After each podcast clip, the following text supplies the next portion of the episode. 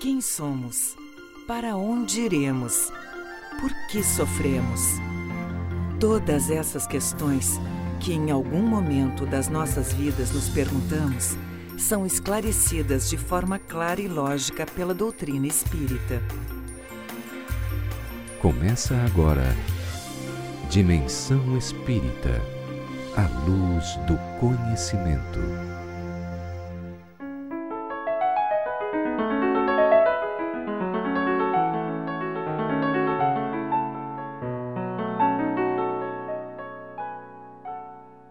A justiça é ordem, é contenção. O amor é libertação. O amor é engrandecimento. O amor é o único capaz de nos levar a um patamar onde nenhuma lei nos alcançará. Porque quem ama verdadeiramente, quem ama o amor espiritual, jamais será censurado. Porque o amor é sempre reto, o amor é sempre puro. Mas Estevão não tinha apenas discursos. O seu amor não se limitava a palavras. O amor de Estevão também envolvia testemunho. E quando o jovem Saulo doutor da lei, aponta o dedo de juiz e diz: O sinédrio tem poderes para desfazer as vossas condenáveis alucinações? Estevão responde: Amigo, amigo, o sinédrio tem mil modos de me fazer chorar, mas não lhe reconheço poderes para obrigar-me a renunciar ao amor de Jesus Cristo.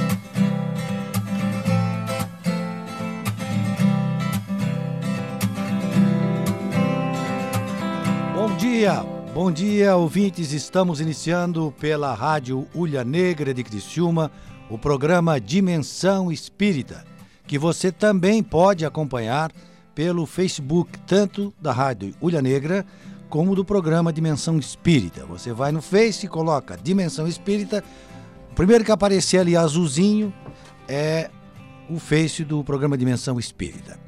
Nós estamos hoje com algumas companhias agradáveis, como sempre aqui no programa, neste sábado. A primeira pessoa que a gente vai anunciar nesse instante é o nosso convidado especial, Jair Goulart.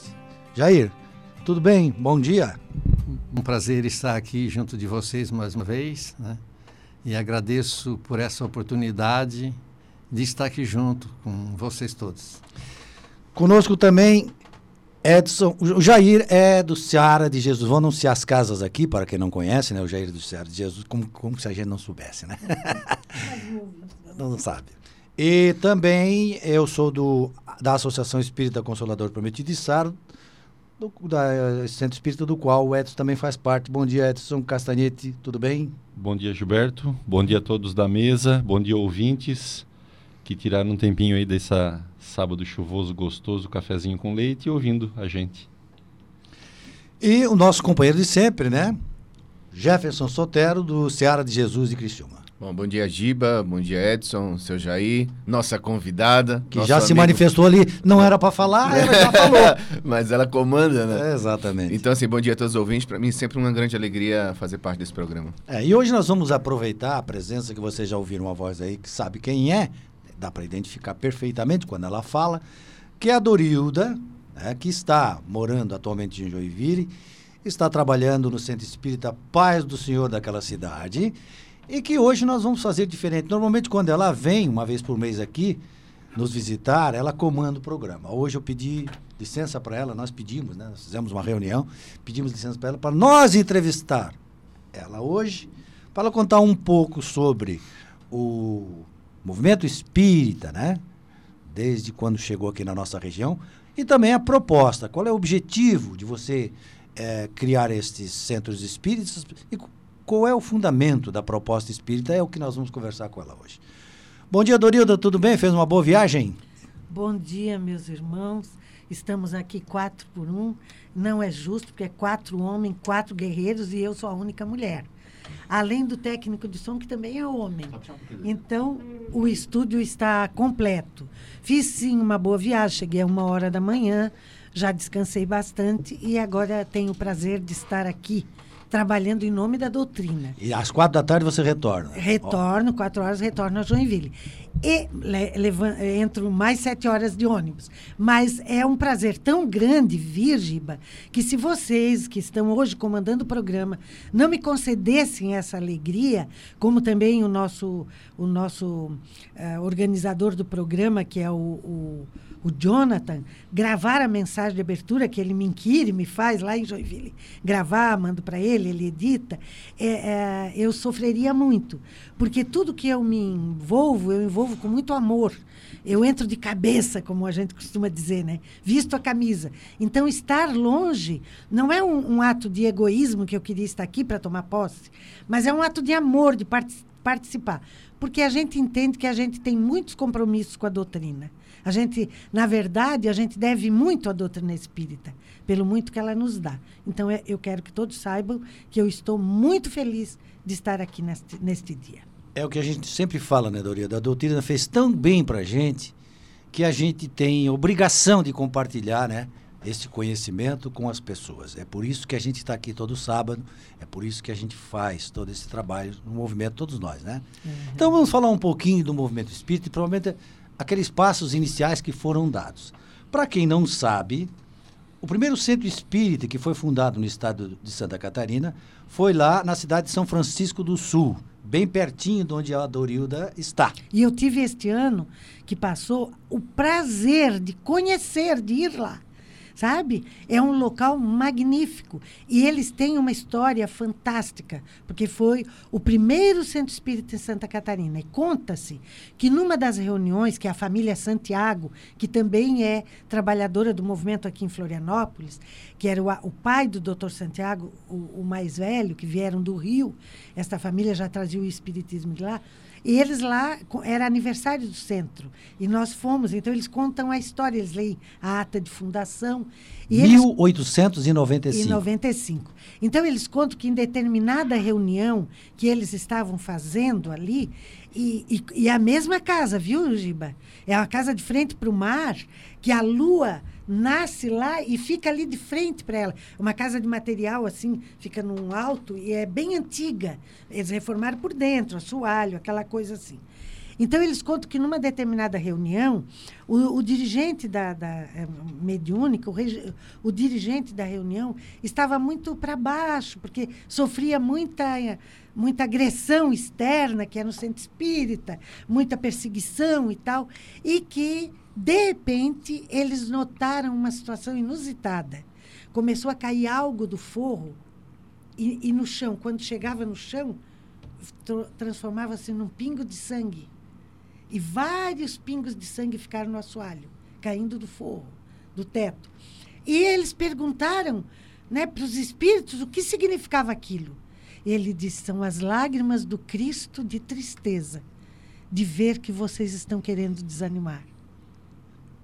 Olha que fenômeno de efeitos físicos. Sim, claro. E a, mes Fantástico. e a mesma colocação que foi feita por Eurípides. Para o Eurípides. Que quando né? ele se encontrou com Cristo, ele perguntou: Você chora por quê? É. Pelos outros que ainda não, não têm estão me conhecimento. Não, não, é pelos. É pelos que me conhecem me e não não, seguem. não me seguem. É, É? é O verdade. que me conhece não me É, segue. não me segue. Então, esta é a proposta da doutrina. Certo. Aí nós temos, em 1909, o segundo centro espírita de Santa Catarina. Olhem só. Sabe onde? Laguna. Laguna. Centro Espírita Fé, Amor e Caridade. É, Amor Bem e ali no Caridade. centro, ali a gente do vai. lado da Igreja do Católica e do lado do do cemitério. lado do cemitério. Então, a gente mora inteiro já vai para o centro espírita ser doutrinado. Eu sempre brinco dessa forma lá, quando eu vou lá. E em 1909. Depois, o terceiro é que é em Florianópolis, aí em É. 1910, no ano seguinte. E desse de Laguna, tens alguma coisa para falar? Faz parte. Tenho, tenho. Eu conheci toda a história ali. Era um jovem que veio de Itajaí, que já era espírita, chamado José Paulo Arantes. E ele era solteiro, trabalhava num banco e veio transferido para Laguna. E ali já é, é, o centro estava começando os rudimentos do centro espírita. E ele abraçou a Casa Espírita, ele manteve muitos anos um programa no rádio, todos os sábados. Eu já fazia programa de rádio De espírita. rádio espírita. Eu pensei que era coisa que- nova. Que Não, era da meia hora a uma hora da tarde. Naquela época. Na- e esse programa existe até hoje. E hoje o filho dele é que comanda, o Luiz Arlindo. Que legal. Que teve até um dia aqui conosco. E o Zé Paulo, então, ele era um médium de, de cura, de cirurgias. Ele, ele fez aquele centro crescer, construiu aquela obra e trabalhou ali, casou em Laguna, teve seus filhos e trabalhou ali até o último dia da existência dele na Terra. Quando ele estava no hospital em Florianópolis, ele teve 14 infartos. Eu fui visitá-lo. Quando eu cheguei, ele assim, que pena, Dorilda. Eu gosto tanto da terra, gosto tanto de trabalhar no centro e eu vou ter que deixar, vou ter que partir. Ele que pensava isso. Ele que Ele está lá trabalhando até hoje. Porque ele, ele se interagia muito, foi famoso. Era, eles tinham também uma distribuição, um laboratório homeopático. Naquele tempo se distribuía homeopatia, os guias receitavam e davam homeopatia na casa espírita. Eles tinham um grande, um grande, foi o, foi o, eu não lembro o nome, mas a família Uliceia, um dos primeiros trabalhadores e fundadores dali. Uma família muito rica e muito de conhecida. na- na- desembargadores, sim, muito conhecida. O Norberto Liceu. O Garete foi Norberto Liceia. foi Foi, meu- ele um dos fundadores ali com a Aurentes. Bem, aí nós temos, é, vamos dar um pulo aqui, né? Porque depois de Laguna, aqui na região sul, nós temos a fundação do primeiro centro regional aqui, que atendia toda a região, que foi em 1942, que é o Seara de Jesus. Então aí nós começamos a nossa história, né, Dorina? nossa história. Porque dizem que você é uma das fundadoras desse centro espírita e nós tivemos fazer, fazendo a conta, não fecha. Na verdade, não foi a Dorina, né? Não, é, é- sabe o que é que fica ligado à minha pessoa? Porque assim, ele, ele fundou em 42, mas ele foi o, o presidente que fundou, o doutor Marcílio, da família Santiago, que fundou lá em São Francisco, porque era uma família de promotores e professores. Ah, onde E- eles iam, eles... Eles fundavam uma casa espírita. Fundaram em Orleans, foi a família Santiago. Certo. Então, toda a região. E o, o professor Marcílio, que veio, veio trabalhar aqui no Lapagesse, ele e a, e a esposa Consuelo, eles foram transferidos de volta. Eles eram federal. Eh, Então, eles foram transferidos. Funcionários públicos federais, né? Federais. Foram de volta para o Rio, para São Paulo, e a Consuelo também foi junto. Aí o centro fechou. Aí, quando nós entramos em Criciúma, minha mãe já tinha o conhecimento espírita com meu pai lá da Laguna. E a, a tua mãe frequentava esse centro da de Laguna, não? Não, porque era longe, morava em Bituba. Ah, em Bituba. Mas ia muito frequente à Laguna. E ela era uma médium já, trabalhando, assim, recebendo espíritos em casa. Porque naquele tempo, como não tinha os espíritos, eles têm estradas aonde nós não temos nem caminhos, né? Então, eles achavam um meio, eles entravam, ah, viam a, a possibilidade do médium, eles já começavam a trabalhar aquele médium, a, a manifestar-se em casa, a atender as pessoas e tal. E ela já chegou em Criciúma com esta bagagem. Tá, aí chegou aqui, o centro estava fechado.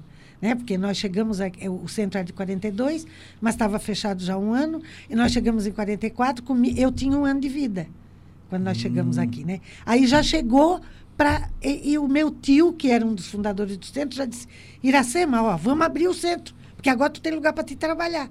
Aí reabriram o centro. Então, fica ligado que nós fundamos, mas foram os meus tios, Certo. tá? Com o doutor, com a família Santiago. Mas desde 1944, quando vocês chegaram aqui. dali para frente, É, ficaram sempre... Sempre, já foi sempre feijão ligados. com arroz, a doutrina espírita. Eu digo feijão com arroz porque é o assunto da gente. Eu duvido que nenhum de vocês aqui em casa o assunto não seja espiritismo. Sempre. A gente está falando, está dando exemplo, tá, alguma coisa que a gente ouviu, que a gente leu. Então, na nossa casa, isso era assim. Meu pai, ele era um homem semi-analfabeto. É daquele tempo do Beabá, lá do sertão, que não tinha caderno, era lousa, escrevia com giz. Né? Então, tinha que aprender, porque apagava, não, não tinha mais. E ele, mas ele, com toda essa dificuldade, ele era um exímio leitor. Ele lia as doutrinas. E naquele tempo não tinha livro como tem hoje. Mas eu tive a sorte que a minha mãe trabalhava no Correio e ela pedia por reembolso postal, ela assinou o Reformador. Naquele tempo, o Reformador é em preto e branco, papel bem ruim. É, Reformador não é revista. A revista espírita, espírita. publicada pela Federação Espírita Brasileira. Até hoje, Até né, hoje. publica. Então a gente recebia o Reformador e a- por ali ela pedia alguns livros. Então a gente tinha muitos livros para ler. E é onde trabalhava a Casa Espírita neste detalhe. aí. Certo. Nós fizemos a intro... Assim fala, Edson. A Dorilda fala que nas nossas casas, verdadeiras casas, não casas espíritas, mas as nossas casas de moradia, a gente acaba falando sobre espiritismo, né? É que nós ainda, nós quer dizer, nós, nós três aqui, a Dorilda não, né? Nós quatro, não, o seu Jair, não, o seu Jair já é da outra classe. Nós falamos na nossa casa assim, ó, não faz isso porque não é coisa de espírita. A nossa fase de lembrar ainda que a gente é espírita é isso, não faz essas coisas que não é coisa de espírita. Mas isso, o Edson, desculpe eu interromper, é que nós trazemos, da- de todos nós promanamos da religião católica, porque foi a maioria e a maior, né? E que tem o seu mérito. maioria, Tem a sua né? importância, É, claro. tem a sua importância no mundo. E tanto que se ela existe é porque Deus permite. E lá era assim, não faz porque Deus castiga.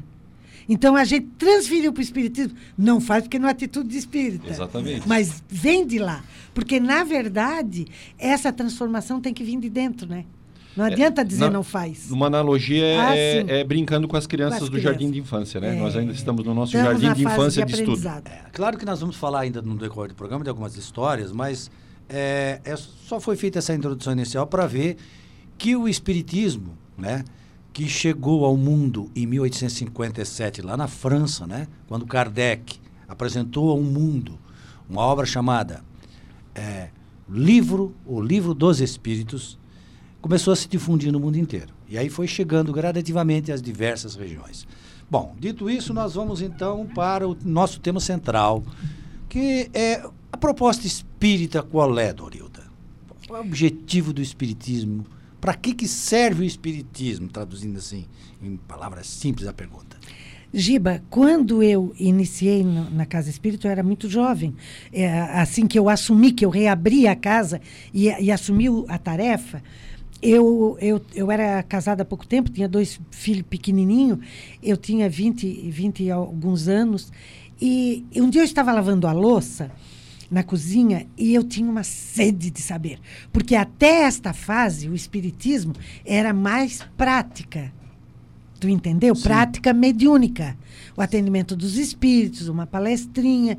E, e a gente tinha acesso, pouco acesso à informação, como hoje nós temos, que tu clica um botão lá no teu celular, tu escuta Haroldo Dutra. Sim, que a- escuta- aliás abriu o programa de hoje. Quem não programa. reconheceu, o Haroldo Dutra Dias, que é um espírita. É um juiz lá de Minas. De Minas.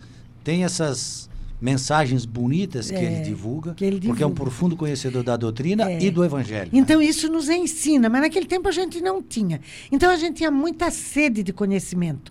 E eu lembro que eu estava lavando a minha louça e eu, a primeira coisa que eu fiz na Casa Espírita foi fundar um grupo de estudos.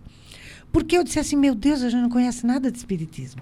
E eu fiz essa pergunta para mim, lavando a minha louça. Porque é a hora onde os espíritos se comunicam comigo. Porque a minha mente fica solta. Tu, a água está correndo, tu está ali lavando, e tu está disperso, concentrado. Então, aqu- aquela hora, eles, eles começam a conversar comigo. E às vezes eu respondo em voz alta e meus filhos dizem, mãe, mãe, tu me desculpa, mas tu enlouqueceu. Tu está falando sozinha, mãe. Não tô, não. Fulano está aqui, ciclano está aqui. Então, eu perguntei assim, aonde eu vou encontrar resposta para todas as minhas perguntas? Eu fiz ali naquela hora. E eu recebi a instrução, voz clara, no livro dos Espíritos. Primeira função foi abrir um grupo de estudo do livro dos Espíritos. Né? Então, eu, eu, eu entrei com muita. Eu estava estudando, porque eu também era jovem. A gente lia o romance espírita. Com 15 anos, eu lia A Vingança do Judeu, que é o. Você não se esquece até hoje da Não, o nome da minha filha é de lá, é a Condessa Valéria. E eu disse, o dia que eu tiver uma filha, eu boto esse nome, botei. E é um romance do, é, do Rochester. Muita gente condena Rochester, mas eu aprendi muito lá. Mas não tinha o corpo doutrinário, faltava para mim. Então eu comecei a estudar junto com todos da casa. Dizendo, vamos fazer um grupo mediúnico, vamos dar passe, vamos fazer palestra, mas vamos estudar. Né? Então eu observei ali que a missão, a proposta que o Espiritismo traz para toda a humanidade, Giba, não é aquela prática igrejeira de tu chegar lá, ouvir palestra, tomar passe, ir embora e continuar a mesma porcaria de sempre. A proposta da doutrina é a tua modificação a melhoria do teu caráter, do teu comportamento, sabe? É tu te transformar. Foi esta a proposta do Cristo na Terra. E ele viveu intensamente, né? Ele viveu. Basta ver que quando o Pedro foi o apóstolo dileto, que mais conviveu com ele, que esteve caminhando com ele, mas o, o Pedro ainda trazia aquele fulgor da vingança. Quando ele quis defender o Cristo puxando a espada, o que é que o Cristo disse? Embainha a tua espada, Pedro. Quem com ferro fere, com ferro será ferido. Mostrando para nós que nós temos essa necessidade de modificação. Se nós, nós, por que, que nós estamos passando esse sofrimento todo no mundo? Por quê? Porque o homem não se melhorou. Vamos responder essa pergunta mais detalhadamente daqui a pouquinho, quando nós retornarmos para o segundo bloco ao vivo. Já. Dica de leitura. Dica de leitura. Dica de leitura. Dica de leitura. A luz do conhecimento. Olá, bom dia. A dica de leitura deste sábado é o livro A Caminho da Luz, uma psicografia de Francisco Cândido Xavier pelo Espírito Emmanuel. Objetivando orientar o homem de acordo com os desígnios da misericórdia divina, apresentando reflexões sobre as situações cotidianas à guisa dos ensinamentos e bondade celestes, A Caminho da Luz é obra merecedora de leitura e estudo para os que buscam compreender nosso mundo. Nesta inestimável obra, o Espírito Emmanuel narra a história da humanidade sob a luz do Espiritismo, apresentando-nos acontecimentos e experiências que vão desde a gênese planetária até as perspectivas para o futuro da humanidade elucidando-nos a posição e a importância do Evangelho do Cristo diante da ciência, das religiões e das filosofias terrenas. A Caminho da Luz, uma psicografia de Francisco Cândido Xavier pelo Espírito Emmanuel, é a dica de leitura de hoje. Você ouviu Dica de Leitura. O Espiritismo é uma religião, uma filosofia e uma ciência que trata da natureza, origem e destino dos espíritos, bem como de suas relações com o mundo corporal. Esse conjunto de princípios e leis, revelados pelos espíritos superiores, estão contidas nas obras de Allan Kardec, que constituem a codificação espírita, que são o Livro dos Espíritos, o Livro dos Médios, o Evangelho segundo o Espiritismo, o Céu e o Inferno e a Gênese. O Espiritismo realiza o que Jesus disse do Consolador prometido: conhecimento das coisas, fazendo com que o homem saiba de onde vem, para onde vai e por que está na terra. Atrai para os verdadeiros princípios da lei de Deus e consola pela fé raciocinada e pela esperança. Por isso, leia, releia, estude e conheça as obras da codificação espírita. Você acompanha o programa Dimensão Espírita.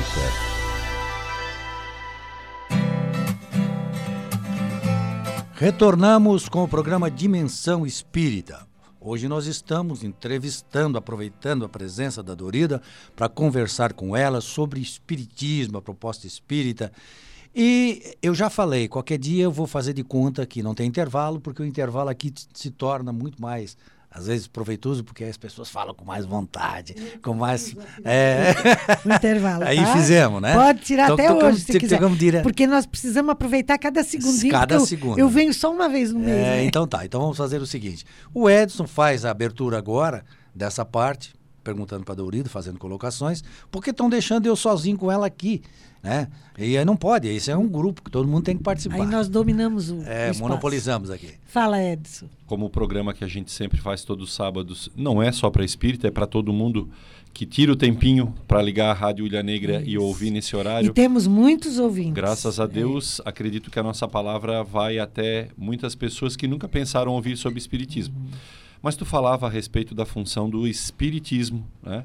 Essa doutrina linda na mudança das pessoas. Ela, o Cristo com o seu evangelho, queria que a gente mudasse, tra transformasse o nosso coração em amor, perdão, né, gratidão. Mas somos humanos, espíritas e não espíritas, todos nós somos humanos. E a gente tem assim dois caminhos que a gente carrega muito com a gente, duas situações: a segurança e uma preguiça emocional de, de não querer mudar. Então, a segurança já é o fato de não querer mudar. Tu falava que os, as casas espíritas procuram não ser ritualistas, como outras casas de outras religiões são. E a gente muitas vezes vai numa casa de religião, né, de religião, seja ela espírita ou não, encontrando um rito, porque dentro do rito a gente se encontra confortável. Eu sei responder certinho o que eu preciso naquele dia, vou ouvir aquilo que eu quero ouvir. E a casa espírita não tem essa proposta. E ao mesmo tempo eu tenho uma preguiça emocional porque eu não quero mudar. É mais difícil mudar. Então a gente leva muito tempo para mudar. O que, que o Espiritismo, na prática, no dia a dia, propõe para todos nós para que a gente largue dessa segurança, que a gente se entregue à mudança do nosso coração, do nosso ser? A casa espírita é totalmente desprovida de qualquer ato que prenda a nossa atenção além do que lá é ensinado. Né? Nós, uh, templos bonitos, imagens, para que a gente até fica olhando, que é, não ouve nem o que está sendo dito. Então, a casa espírita ela é desprovida de qualquer vaidade. Além disso, ela tem banco duro para a gente sentar. Né? A gente senta não consegue nem cochilar, porque o banco é duro, e é essa a proposta. Mas, olha bem, a primeira coisa que nós devemos fazer, é difícil mudar? Muito muito difícil. Mas Deus é tão generoso que ele nos concedeu pequenos núcleos para nós mudar a família. Tá? Nós, nós estamos querendo mudar o mundo, mudar a sociedade, mas não queremos mudar dentro da família. Então, primeira coisa, nós temos que nos conhecer ali e fazer pequenas mudanças diárias. A primeira proposta, vamos mudar nosso linguajar. A gente vê com tristeza este zap, né? Que eu não sou dessa época de celular, eu ganhei um de presente, porque eu preciso estar atenta às coisas. Mas, às vezes, aquele plim, plim, tá, penso que é o filho que está mandando, vou lá, é umas bobagens, um palavreado vulgar, uma coisa desnecessária, que enche a tua cabeça com, com intriga, com for, fomentando em ti uma uma revolução que não serve para nada. Então vamos começar a mudar por esta atitude dentro deste lar. Isso é em nós, não vamos querer que nossos filhos mudem. Né? Primeiro, segundo, vamos nos conhecer.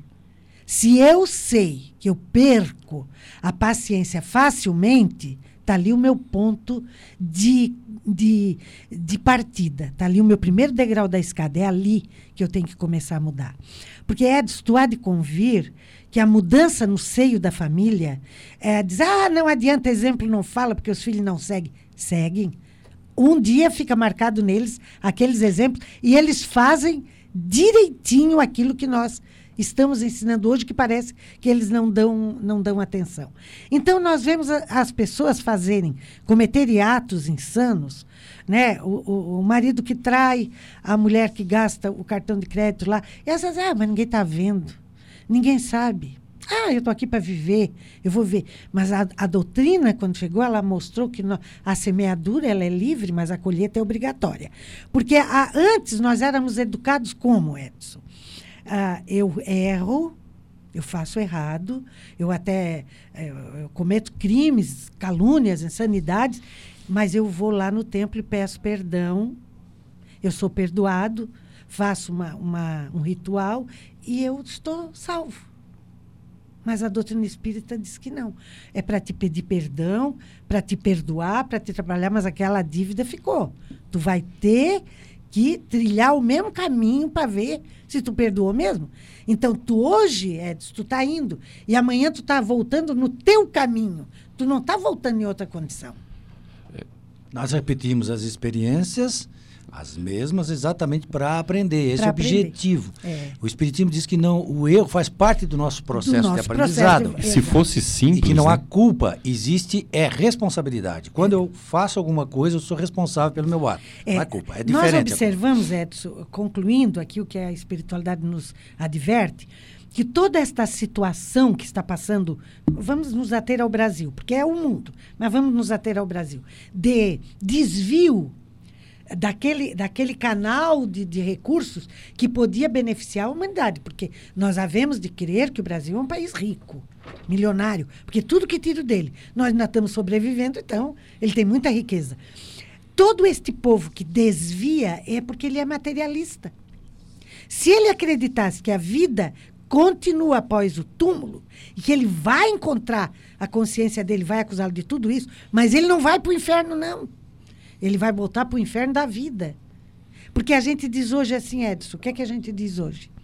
Meu Deus, meu Deus, me ajuda, me tira desse sofrimento que eu tô. Mas a gente comete o mesmo erro. Então a gente desencarna e vai voltar para o mesmo inferno que eu tô. Não é? A gente quer uma vida melhor, mas a gente tem que fazer a vida melhor na vida futura. O que é que eu volto? Porque quando a gente fala de mudança, e a gente fala todo dia, quando a gente fala de mudança parece tão simples. Ah, não. Mas olha só, o próprio Kardec disse, né?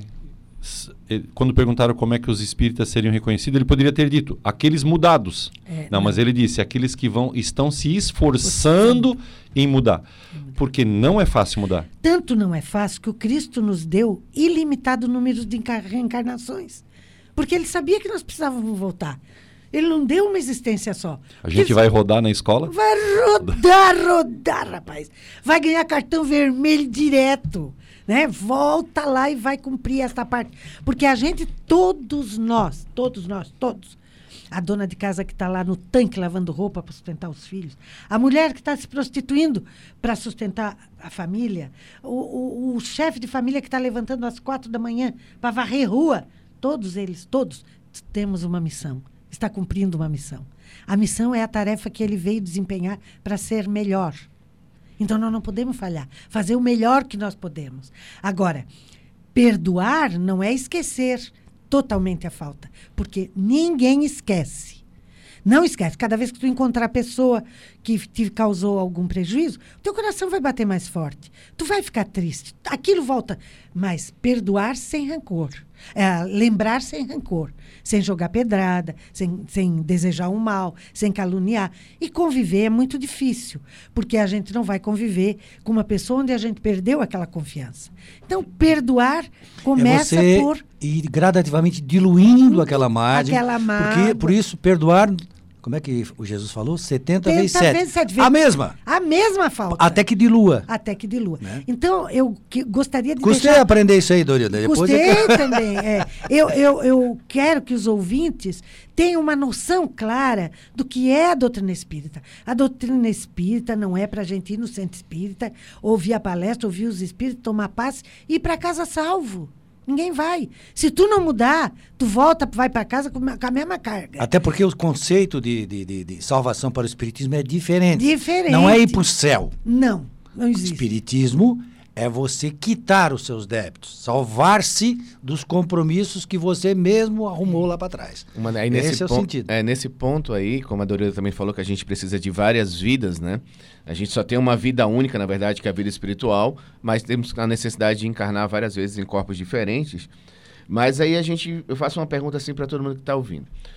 Você pergunta para as pessoas assim, que não esteja passando por uma grande dor, por exemplo, a morte de um ente querido. Deus é justo? As pessoas dizem, claro, Deus é justo. Mas é uma, é uma visão extremamente é, emocional.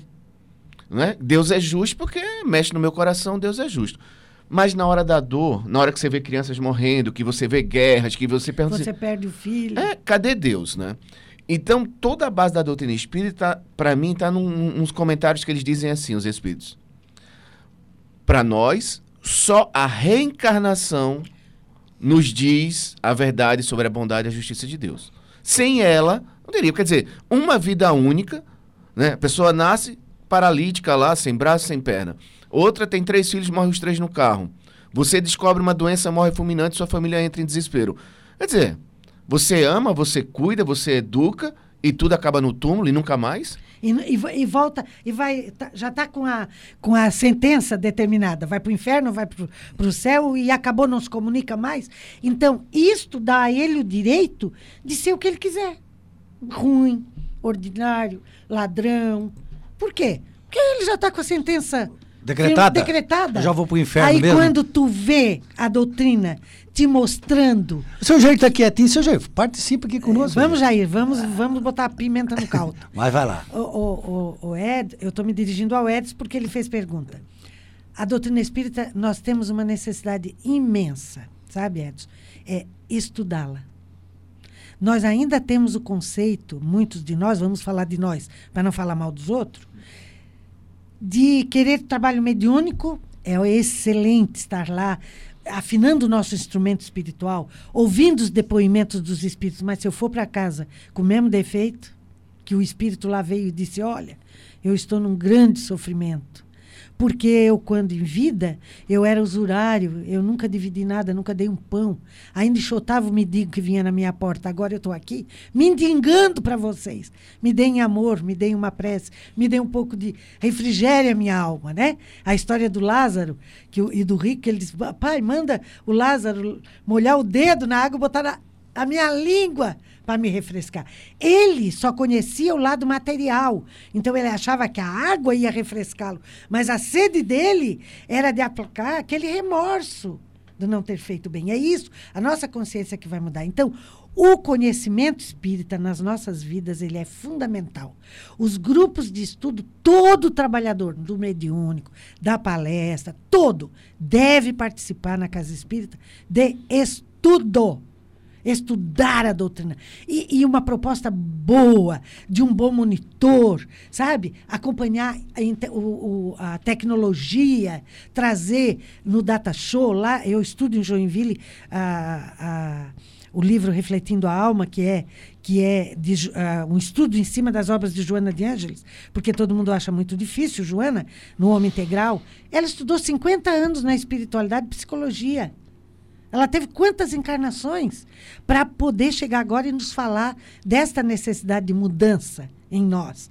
Então, a- a- a lá, eles têm o livro ali para quem não trouxe, quem não tem. E passam o, o- o- no data show todo o capítulo, tu está acompanhando lá. O texto, né, O fala. texto e o monitor, o, o dirigente está tá te, te instigando e tu tem que dar respostas, perguntas daquele texto, que a princípio parece ser difícil. Então lá eu estou aprendendo uma, o que eu já estudei do livro dos Espíritos, meu Deus, quantos grupos eu já comandei, tirando do zero pessoas que não entendiam nada, a levar até o trabalho mediúnico, estando anos a fio, né? Ah, cinco, seis anos cada livro, eles estão há quatro anos neste livro. Quatro anos aqui, pessoa estuda, lê uma vez, Para já mostrar tá como bom. o Espiritismo é um- uma, uma doutrina É uma avançada, avançada. avançadíssima. É, o que há de avançada. mais É. moderno no mundo, No mundo. na área desse conhecimento do nosso interior. É interior. Porque a pessoa hoje vai para a casa espírita porque ela quer. O Jefferson pode dizer isso, porque ele também é um coche, né? É coche? Esqueci. Não, não, não. Só, É. só um palestrante motivacional. Não, na casa espírita, mas fora disso, ele tem ajudado muitas pessoas. As pessoas estão carentes, né? Elas estão nos buscando para resolver os seus problemas de ordem material, porque elas não conseguem. Então, não tem o hábito. Ah, porque isso é antigo, né, Edson? Orar em família, fazer um, um evangelho no lar, né? Falar de O Jesus. terço, né? Algumas, É. Eu comecei com terço, terço, né? Seis da tarde a gente sentava, ajoelhava na mesa Era fazia o terço. Exato, eu, eu me criei, no meu tempo, há setenta e tantos anos atrás, tinha a hora da Ave Maria. Exatamente. Quem lembra do Júlio Lousada? Ô, Dorilda, eu comecei no rádio em 1971, fazendo o programa das 6 horas da tarde na Rádio Eldorado, chamado A Hora da Ave Maria. Da Ave Maria. Era o Júlio Lousada, ele, ele declamava né, uma poesia, Ave Maria, e nós todos ficávamos ouvindo e depois fazíamos a oração familiar na nossa casa, sempre. Aos domingos de manhã, o meu pai sentava na área, nós em volta, e ele nos evangelizava com o Evangelho de Jesus.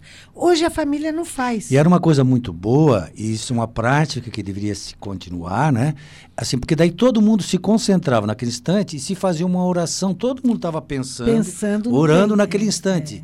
É, e hoje, às vezes, se pede que as pessoas, em determinado horário no Brasil, façam uma oração. Uma corrente de com- vibrações. Uma coisa que deveria se, se- ser uma coisa instituir constante. na É. família. A doutrina espírita com o evangelho no lar, ela instiga muito que nós devemos fazer isso. isso, sabe?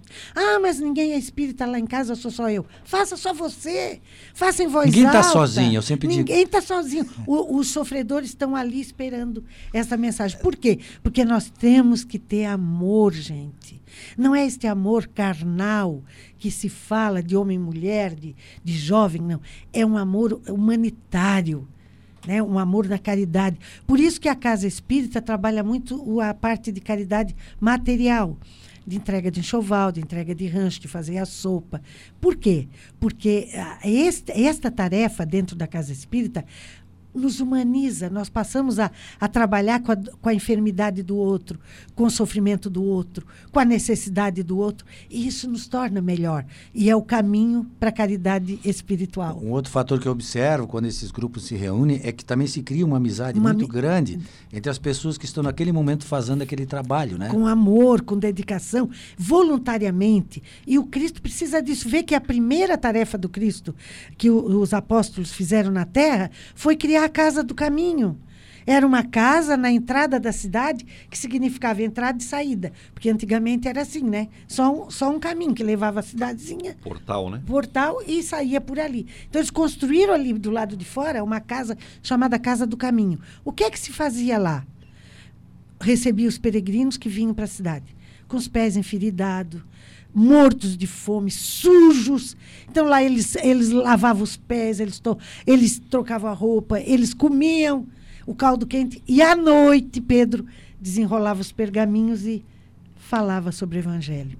Essa história é muito bonita da Casa do Caminho, porque quando eh, houve aquele problema com Estevão, né? Que ele começou a divulgar o Evangelho, Paulo se insurgiu, eles queriam fechar a Casa do Caminho. Aí Gamaliel chega para, para o pessoal lá do Sinédrio diz assim, mas eles fazem uma coisa que nós não fizemos. A nossa religião não atende os pobres, não cuida das pessoas doentes, não ah, olha por aqueles que não têm nada. E eles fazem esse tipo de trabalho. Como é que nós vamos fechar uma porta dessa? né? Exatamente. Quer dizer, hoje que a gente vê esse trabalho sendo realizado por todas as religiões, inclusive por entidades não religiosas, a gente não, não, não acha assim.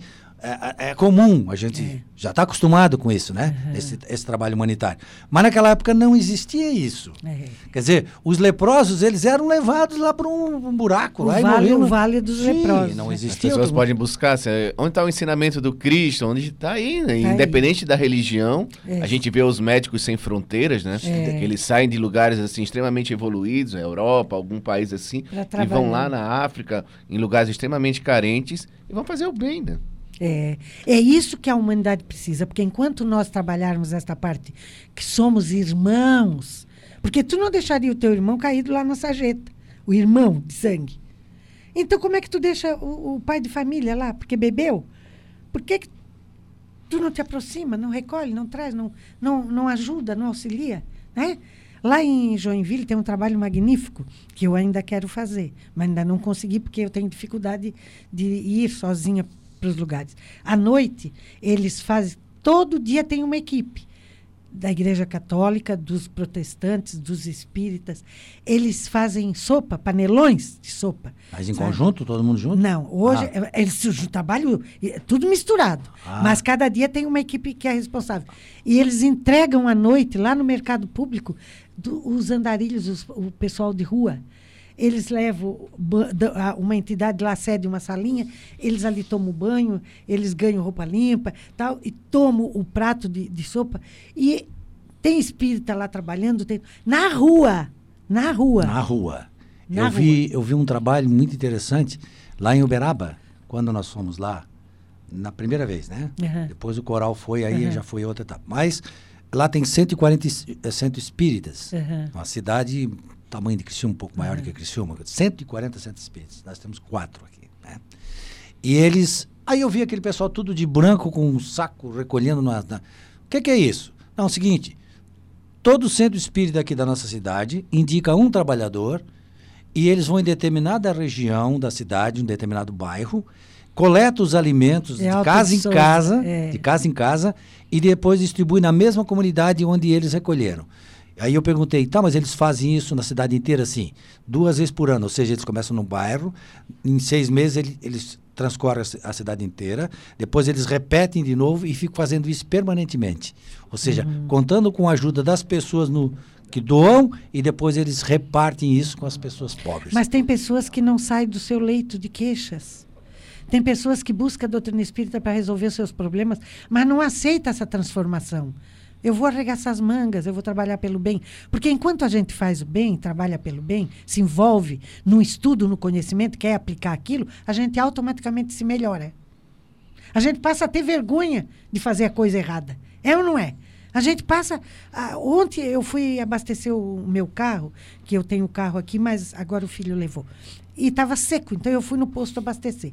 E quando chegou a minha vez de botar na bomba, tinha um carrão preto, um desses carrão de marca, assim, luxuoso, enorme. O cara abasteceu, saiu, foi até a frente voltou de ré. E aí me trancou, eu não pude chegar na bomba. Aí o, o cara dizia, vai, deu, já abasteceu, vai. E ele ficou ali na bomba. Aí o dono do posto saiu, foi lá e perguntou para ele, o que que há? Por que que tu não sai? Não, porque eu quero abastecer de novo. Porque é só, só 100 reais, né? De que pode, Aí, em vez de ele entrar na fila de novo, ele já deu a ré Deu pra- a ré pra... Aí ele disse, não, cara. É para um, é para todos. Tu vai lá. A fila estava lá no Angelone, fazia o... Volta pra fila de Volta, novo. vai lá na fila, se tu quiser. Quando eu consegui abastecer e voltei, ele era o último lá da fila, já quase, quase ali pertinho, né? Eu disse assim, olha, será que ele não vê que ele tinha uma fila imensa, que ele estava fazendo mal? Será que era o poder? O que que é? É o nosso individualismo, né? Em Gilberto, Nosso- né, né, o exemplo que a Dorilda trouxe agora, e, e talvez a gente nem falasse desse assunto, mas foi um assunto recorrente da última semana, né, o movimento acontecido no Brasil. Sim. Temos que pensar o movimento Movimento acontecido, acontecido. acontecido no Brasil. Não importa quem fez, mas o movimento que aconteceu. Que de uma certa forma fez com que todo brasileiro saísse daquele um pouquinho do seu egoísmo, que depois, num certo momento, voltou ao seu egoísmo, mas saiu tipo assim: nós precisamos fazer alguma coisa. E tu lembrou um pouquinho, Gilberto, da corrente. Da corrente que, a- a- que nós precisamos fazer para que a, o bom pensamento se emane. A gente percebeu agora nessa semana a corrente que foi feita. E aí eu lembro, quando tu falou corrente, me veio um- uma frase antiga. Esse ano é o ano da Copa. Eu até peguei aqui na, na internet, que a internet nos ajuda a fazer isso aqui, né? Lembra daquela música, eu acho que é dos... Tu, que, tu é mais novinha que nós? Corrente, assim, ó, corrente pra frente, né? é, de repente, aquela corrente para frente parece que todo o Brasil deu a mão. Na verdade, o brasileiro, ele tem essa emoção muito aflorada Muito para aflorada. as correntes. É. E a gente percebeu agora na semana passada. E por que, que a gente também não usa essa mesma emoção corrente e recorrente para que a, a bondade, a irmandade, a cristandade, impo- eu digo cristandade, mas são todas as religiões, são todos os praticantes do bem, possa também fazer com que o caminho seja um caminho mais eh, tranquilo, né, para todos nós. Exatamente. É, e dentro da doutrina, a gente ah, começa a, a estudar o Cristo, né? E a gente percebe que nós não fomos treinados para servir.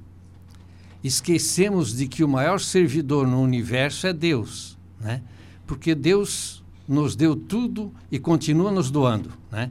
Jesus veio e disse: "Eu vim para servir e, não, para ser servido". E nós esquecemos né, de servir. Nós queremos que, quando nós somos crianças, que os nossos pais nos sirvam. E eles nos sirvam a vida inteira. Nós queremos que os amigos nos sirvam, que a sociedade nos sirva. Mas o Cristo, né, o mestre de todos os mestres, veio para servir. Então, a maneira que nós começarmos a divulgar essa situação de servir para ser feliz, a humanidade vai mudando.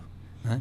Então a gente tem que ir fazendo esse trabalho de formiguinha pelo exemplo. Jesus mostrou na realidade a palavra que ele falou, eu vim para servir, e foi o que ele fez.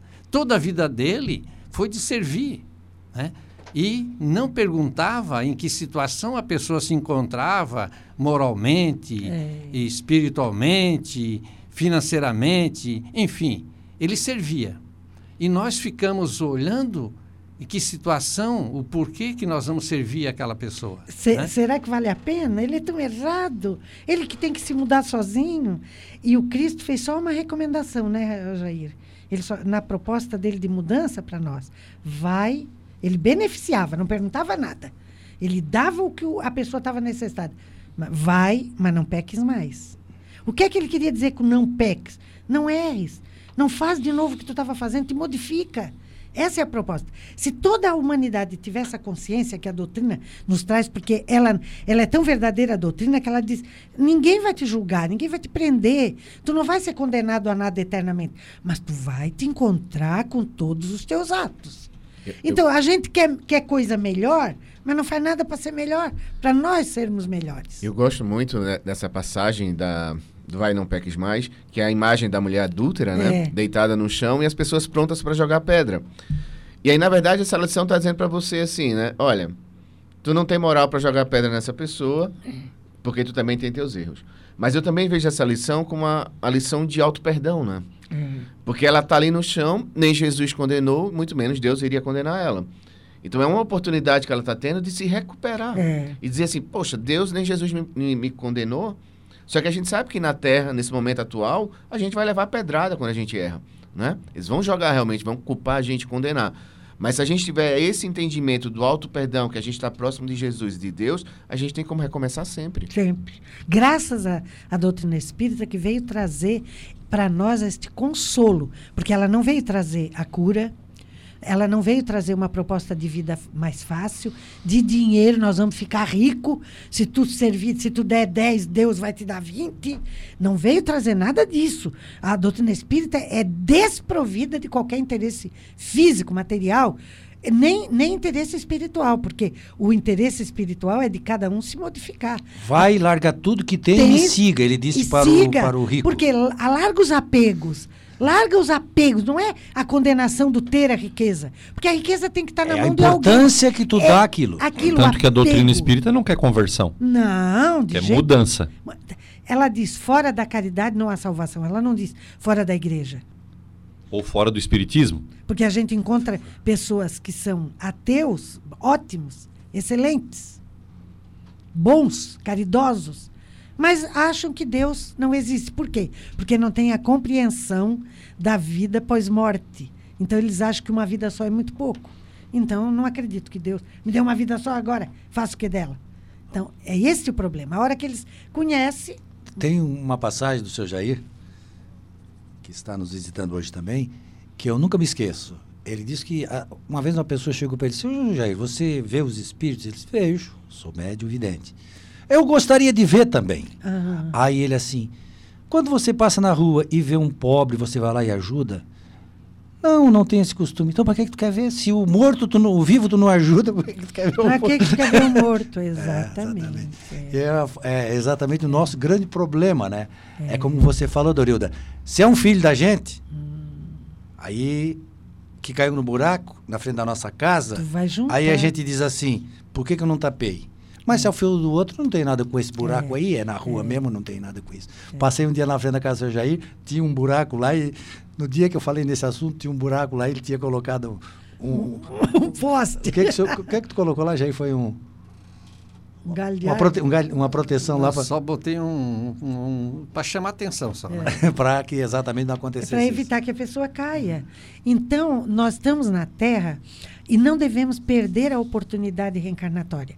É como um aluno que está inscrito na, na universidade e roda, e é uma universidade particular. Ele, o pai paga tanto para aquilo tudo ser fornecido a ele e ele não dá o menor valor. Sai dali e vai repetir tudo de novo. Nós somos este aluno imprevidente. Nós somos esta pessoa que relapsa, que está aqui com tudo que Deus lhe deu. Porque, veja bem, é uma condição. Quando eu vejo uma pessoa sem visão, né? cega, caminhando com dificuldade, às vezes eu dou o braço e vou levando ela até onde ela quer ir, e, e eu, eu agradeço. Deus, eu já conquistei a visão, eu não posso perder essa oportunidade com a visão que eu tenho. Né?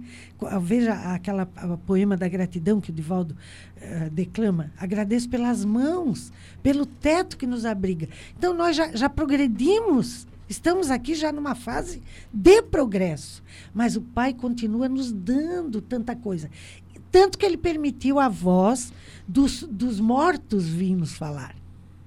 Tá, tá lá no Lázaro, ele diz: lá na terra vocês têm os profetas, que são os médiums. Mas a gente não quer ouvir o médium dar a mensagem e ele não quer ouvir, né? O, o Divaldo. Que é quando a mensagem interessa. Interessa quando a mensagem não interessa, não, isso aí não serve. É, o Chico pediu uma mensagem especial para ele, que ele queria ele ter uma mensagem. O Espírito disse, mas tudo que eu escrevo através de ti é para ti. Tu dá para os outros porque tu quer. não é? Então, o médium recebe a, a comunicação, traz a orientação, porque diz assim, ah, mas eu, eu quero ir no centro espírita para falar com o espírito. Mas quando o médium está na tribuna, ele tem um espírito assistindo ele. Quando o médium está lá no atendimento fraterno, ele tem um espírito assistindo ele, está ali, intuindo ele a falar, porque a intuição é a, é a mais perfeita de todas as mediunidades. Kardec era um médium ah, intuitivo, né, que codificou essa beleza toda. Então, nós estamos lá sempre, os espíritos estão ouvindo. E também em outros lugares, Em em, outros casa, em lugares. porque nós estamos, como dizia Paulo, né, cercados por uma multidão de, de- de testemunhas. Ou seja, todos nós estamos cercados por espíritos que a gente não vê e que estão nos inspirando, estão nos intuindo no nosso dia a dia. Dorildo, nós temos aqui, ó. ci- Vocês notaram que nós não fizemos intervalo de propósito. tá? O Jefferson teve a ideia de nós tocarmos direto aqui e nós estamos aproveitando bem hoje. o tempo. Dorildo, nós estamos aí com cinco minutos é, de programa ainda. Quer dizer, ainda dá para falar bastante, mas não dá para falar muito. Podemos já encaminhar, assim, uma conclusão a respeito do tema, né? É, como, como o tempo corre, como é gostoso falar sobre a doutrina, como é bom aprender, como é bom vivenciar o Evangelho do Cristo nas nossas vidas. Meus irmãos que nos ouvem, estudem, leiam, peguem os livros espíritas, não parem só nos romances, comecem a botar o Evangelho no seu dia a dia. Lá todas as respostas estão contidas. O livro dos Espíritos é 1019 perguntas e respostas que Kardec fez aos Espíritos. Se ali tu não encontrar tudo o que tu deseja, vai no livro Consolador, que Emmanuel responde, através da mediunidade santa do Chico, as, as perguntas mais difíceis sobre biologia, ciência, aquelas que tu quer para complicar a vida, tu quer saber mais adiante. Leia, meus irmãos, mas não leia como um, um, um horóscopo, que tu lê e fica na mesma. Que tu quer que o horóscopo diga que tu vai ganhar um dinheiro hoje. Leia como uma cartilha que tu estás aprendendo o beabá da vida espiritual. Estude, não busque só o médium. Busque o médium para te servir, tu servi-lo também. Porque a doutrina precisa dos seus trabalhadores. Precisa que nós dinamizemos a doutrina o máximo possível. E aos espíritas, eu peço que envolvam o maior número de pessoas possível no conhecimento doutrinário. Porque o, o Kardec diz que a maior caridade que nós podemos fazer pela doutrina espírita é a sua divulgação. Não escondam, não tenham vergonha de dizer que são espíritas, aonde vocês conseguiram a sua modificação moral. Mudem-se, comece pelo lar. É o lugar mais difícil. Eu posso dizer para vocês que eu estou agora na universidade chamada Paciência que lá eu estou aprendendo a paciência que eu, que eu tinha muito pouca. Porque eu tenho um bebê de 77 anos que toma mamadeira, que troca fralda, que eu tenho que dar banho, que eu tenho que conversar, cortar o cabelo, fazer a barba, tudo em cima de um leito hospitalar. Então, eu estou na, na escola da paciência, porque isso é uma rotina exaustiva, cansativa, mas eu agradeço a Deus por eu ter esta felicidade. Cada um. Eu sei que eu estou em cima do horário, mas eles não me Só um minutinho, Dorida. Assim, é que eu queria falar das pessoas que estão mandando parabéns para você aqui, né? Falando que amam o programa. Eu sei que o tempo tá falando, eu acho muito importante a gente até lhe interromper, até para ser uma homenagem para você, já que você volta sempre no nosso programa. Nós temos aqui assim, ó. Maria Salete Bressan, saudade de você, te amo, Dorilda. É... Me amo não, tá aqui assim. Bom dia, Dorilda, obrigado, Dorilda, por ter me orientado na vida. Aí tem a Simone que diz que caiu como uma luva. O Jean Davi Bregman diz o seguinte, que grande doutrinador, evangélico consolador, muita gratidão à dedicação da Dorilda. A Cléo Dias, bom dia, excelente conteúdo e aprendizado. Maria Appel, Ótimo programa, bom Maria dia, Luísa. irmãos. Um grande abraço, querida Dorilda. Giane Figueiredo, bom dia. Amo este programa, não tenho como assistir agora. Como faço para assistir depois, né? Vai estar no Facebook. A Dice diz que a cada programa sempre aprendo mais.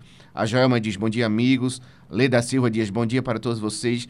No- de Termas de Gravatal. O Wilson, nosso companheiro lá em Florianópolis, também diz, bom dia, irmãos. De caminhada, um bom programa com o amparo de Jesus. Então, muito obrigado a todos os ouvintes. É, além disso, eu quero também deixar o meu afeto, a minha saudade, a Tuca e o Roger, que me telefonam toda semana para Joinville para me dar uma força, porque eu tenho aquela turma que ainda me empurra para mim não fracassar, porque eu estou subindo uma lomba que tem sabão.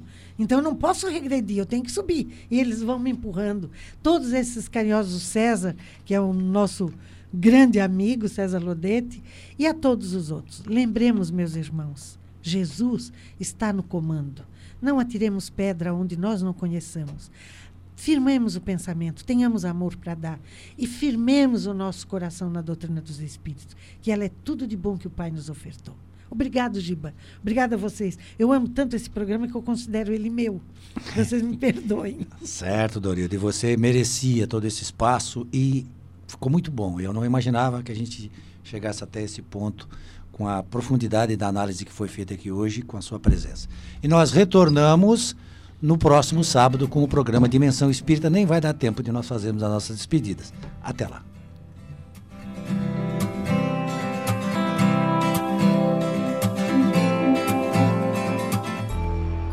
Você ouviu Dimensão Espírita. Aqui na Ulha Negra. Curta nossa fanpage no facebook.com barra pg Dimensão Espírita. Todos os sábados você acompanha o programa Dimensão Espírita, à luz do conhecimento da doutrina espírita.